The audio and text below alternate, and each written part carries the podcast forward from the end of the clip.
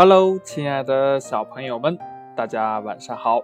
欢迎你收听金德哥哥讲故事。今天呢，金德哥哥给大家讲的故事叫《任性的小熊》。小熊是个独生子，爸爸妈妈对他十分的溺爱，要什么就给什么，好东西都留给他。这呢。也养成了小熊任性、自私、不懂分享的性格。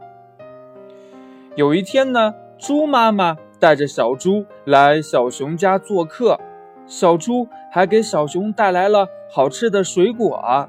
熊妈妈拿出饼干给小猪吃，小熊一把就夺了过来，说：“这是我的，不能我吃，你你不不不不能吃我的饼干。”小猪忙说：“我我我不爱吃饼干，嗯，小熊你吃吧。”熊爸爸见到儿子这么没有礼貌，有些生气，就拿出来玩具给小猪玩。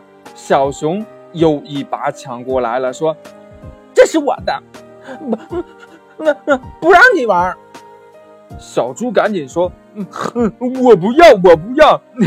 这些玩具我家里都有，我都玩够了。嗯，我不玩了。”熊爸爸一看这情形，生气地对小熊说：“你这孩子怎么这么没有礼貌啊？”小熊一听爸爸发火了，便哇哇的大哭起来呀。爸爸怎么劝他也不听。小熊的失礼让熊爸爸、熊妈妈在小猪一家面前很没有面子呀，也很伤心。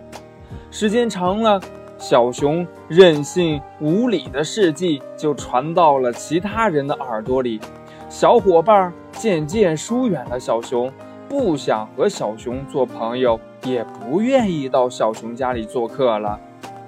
小熊朋友越来越少了。天天一个人在家，感到很孤独无聊，望着满房间吃的和玩的，他没有心思吃，也没有心思玩，没办法，只好去找兔奶奶，向她诉说自己心里的苦恼。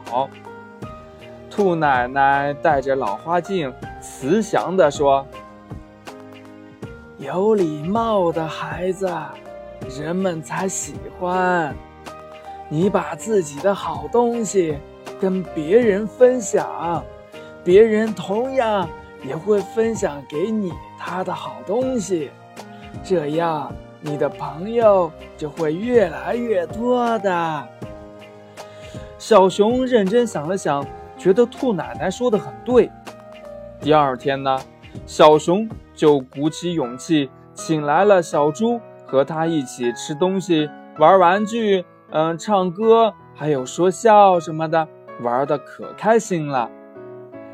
小熊改掉了过去的坏毛病，变得和善有礼貌，愿意和别人分享好东西，重新赢得小伙伴们的心，他的朋友也就越来越多了。故事讲到这儿也讲完了，那亲爱的小朋友们，你是不是像以前的小熊一样？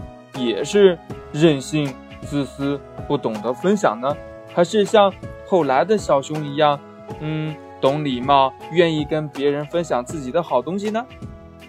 还有，如果你遇到了不懂得分享、不懂礼貌的小朋友，你会怎么跟他交流、接触呢？快把你想到的通过微信幺八六幺三七二九三六二告诉金德哥哥吧。同样呢，也可以跟你的爸爸妈妈进行交流。喜欢听金德哥哥讲故事的，也欢迎你下载喜马拉雅，关注金德哥哥。亲爱的小朋友们，今天的故事就到这里，我们明天见，拜拜。